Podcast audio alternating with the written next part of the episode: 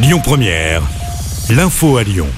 Bonjour à tous. À quelques pas du tapis rouge, les salariés du secteur de l'hôtellerie manifestent à Cannes à l'appel de la CGT. Les manifestations ont été interdites par la préfecture aux abords du palais des festivals, mais le syndicat a choisi le parvis du Carlton, qui ne fait pas partie de la zone concernée par l'interdiction. Les manifestants dénoncent la réforme des retraites, de l'assurance chômage, mais aussi les conditions de travail d'une centaine de salariés de l'hôtel 5 étoiles euh, privés de lumière naturelle dans le sous-sol de l'établissement.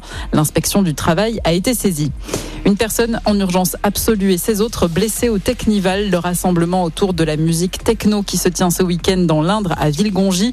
On ne sait pas encore dans quelles circonstances elles ont été blessées. Euh, trois d'entre elles ont été transférées à l'hôpital de Châteauroux. 30 000 participants sont rassemblés sur le site. Des milliers d'autres pourraient arriver d'ici la fin de la journée alors que le Technival se tient jusqu'à dimanche. Les dirigeants du G7 réunis au Japon réaffirment leur engagement à faire front commun contre la guerre provoquée par la Russie en Ukraine, une agression jugée illégale et injustifiable. Les pays du G7 ont annoncé que de nouvelles sanctions seront prises contre Moscou pour priver la Russie des technologies, des équipements industriels et des services qui soutiennent la guerre. Ces mesures incluent des restrictions sur les exportations. Un lourd bilan humain en Birmanie, le cyclone Mosha a fait au moins 145 morts selon les autorités, en majorité des Rohingyas. Des vents jusqu'à 145 km heure se sont abattus dimanche dernier sur une région où vivent des centaines de milliers de Rohingyas dans des camps de déplacés. Au moins 800 000 personnes ont besoin d'une aide alimentaire d'urgence, estime la directrice adjointe du programme alimentaire mondial pour l'Asie et le Pacifique.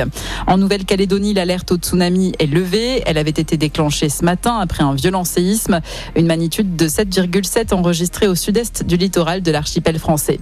Et puis le sport avec le football et l'ouverture aujourd'hui de la 36e journée de Ligue 1. Monaco se déplace à Lyon ce soir. Coup d'envoi de la rencontre à 21h. Très bonne journée à tous. Écoutez votre radio Lyon Première en direct sur l'application Lyon Première, lyonpremière.fr et bien sûr à Lyon sur 90.2 FM et en DAB+. Lyon Première